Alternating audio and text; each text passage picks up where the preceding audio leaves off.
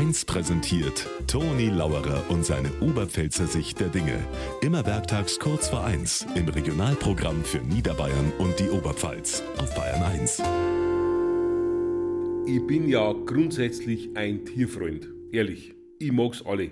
Hunde, Katzen, Pferde, Spofackel, Grillhändel. Aber eine Tierart, die nervt mich die letzten Tage gewaltig. Und nicht bloß mich, mein Nachbarn auch. Und zwar die Elster. Es sind zwei insgesamt. Die hocken abwechselnd in mein Garten und dann wieder in sein Garten und die schreien umeinander in aller Früh schon. Scheinbar sind sie verheiratet. Und jetzt weiß ich auch, warum die typische Elster heißen. Weil sie mir den Schlaf rauben.